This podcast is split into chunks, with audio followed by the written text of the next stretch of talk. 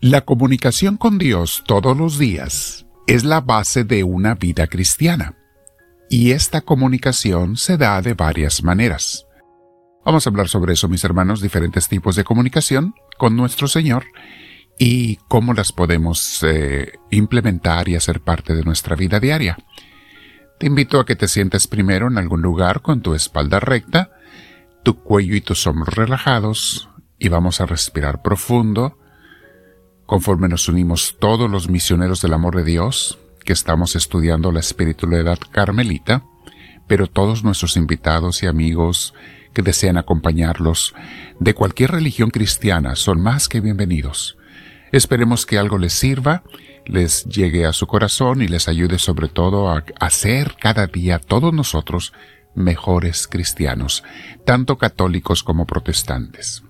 Bueno, te invito a que te sientes como te decía, con la espalda recta, tu cuello y tus hombros relajados y vamos a respirar profundo. En ese respirar profundo vamos a pedir que Dios nos llene. Lo hacemos con mucha paz, recibiendo el Espíritu de Dios. Invitamos al Espíritu Santo y le decimos, Espíritu Divino, tú tómame, tú lléname, tú enséñame y guíame. Bendito seas, Espíritu Divino. Quédate conmigo, te lo pido. No te apartes, no te vayas de mi presencia. Amén. Bien. Mis hermanos, hablar a Dios y hablar con Dios no es lo mismo. Y las dos son necesarias. No solamente una de ellas. Casi todos los creyentes le hablamos a Dios y lo hacemos en dos ocasiones. Número uno, primera, cuando rezamos oraciones vocales, rezos aprendidos o leídos. Y número dos, cuando le pedimos algo.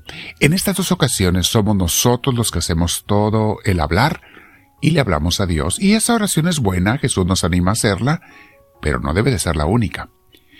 En estas dos ocasiones le estamos hablando a Dios y este rezar es algo bueno y provechoso, sobre todo cuando rezamos juntos en la iglesia, ¿eh? Tenemos que hacerlo así, hablar juntos, rezos que todos al unísono rezamos, etc. Eh, pero debemos además avanzar en nuestra comunicación y unión con Dios a nivel personal, en la oración personal que también es indispensable, y esa es la que nos lleva al crecimiento espiritual. Esta oración eh, es de diálogo, se hace de manera personal, como les decía, y es cuando hablamos con Dios. Pero no todo mundo sabe hablar con Dios. Hablarle a Dios pues no tiene chiste, simplemente empieza a decirle algo, un rezo o a pedirle algo.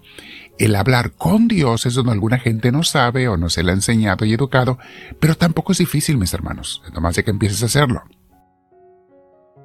Hablar con Él es un diálogo, un no solo expresarle mis ideas y mis sentimientos, mis deseos, mis problemas, sino también escuchar las ideas y los sentimientos y los deseos de Él.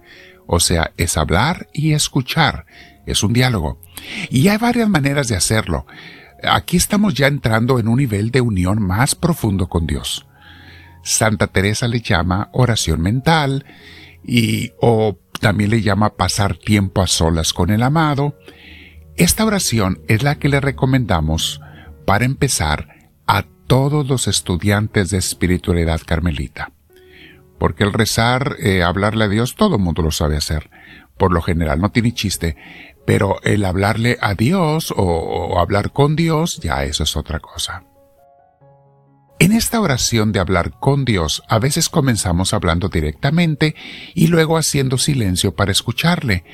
O comenzamos con una lectura bíblica o la lectura de un santo, que son los inspirados de los tiempos modernos, o un canto a Dios que me inspire a mí.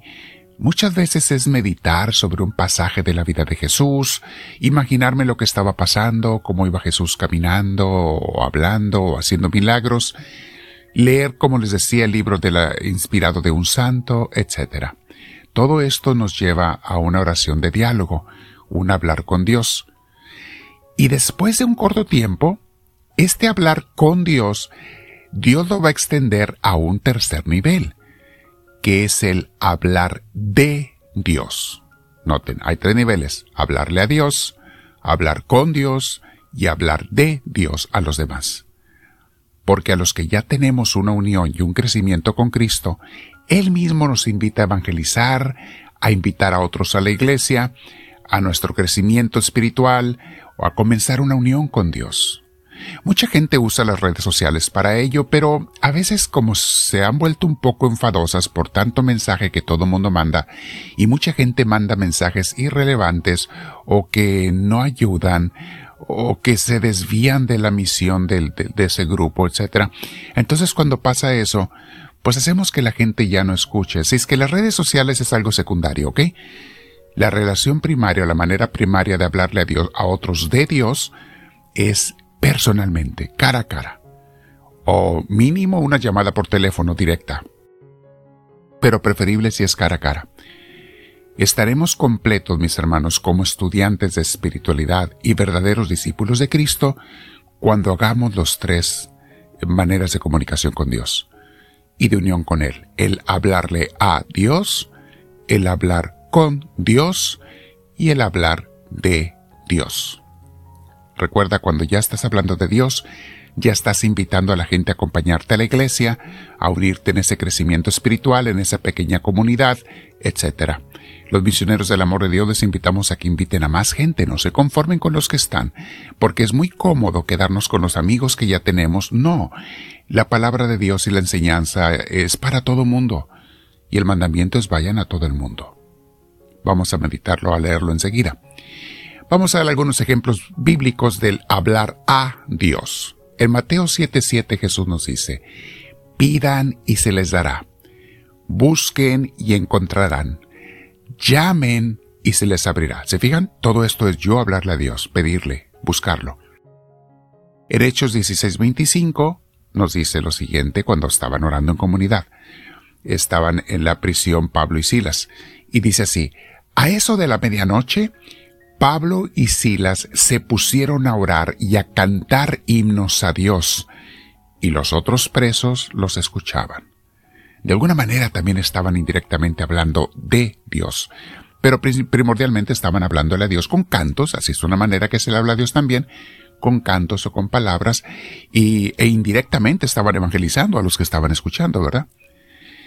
Luego, ¿qué es el hablar con Dios? Eh, todo esto que vimos citas bíblicas es hablar a Dios. Ahora, hablar con Dios, tenemos otra cita bíblica, cómo Jesús pasaba las noches enteras con su Padre hablando con Él, escuchándole, dialogando. Lucas 6:12 dice, por aquel tiempo se fue Jesús a la montaña a orar y pasó toda la noche en oración con Dios.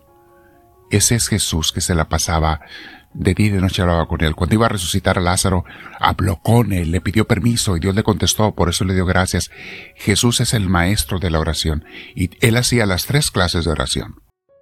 Luego, una cita bíblica clásica, indispensable, sobre el hablar de Dios, la tenemos, eh, aparte de los apóstoles lo hacían todo el tiempo, lean las cartas de ellos, cómo hablaban de Dios, iban a predicar de pueblo en pueblo, cómo Jesús nos manda a ir a predicar, y nos da la gran comisión en Mateo 28, 19 y 20.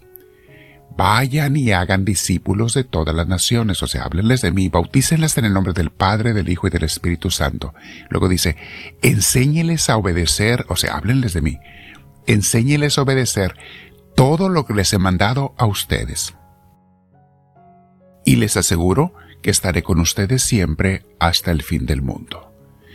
Bien, mi hermana, mi hermano, quédate meditando con Dios y analiza si estás haciendo las tres cosas, porque para ser un buen discípulo de Cristo, un buen misionero del amor de Dios, los que somos misioneros del amor de Dios, tienes que ser una persona que esté haciendo los tres. Quédate platicando con el Señor, comparte la enseñanza con los demás, si no te has suscrito, hazlo en la cruz que aparece al final o donde dice subscribe, pon la manita hacia arriba para que nos repartan las redes sociales con otra gente y dile al Señor, háblame Señor, que tu siervo te escucha.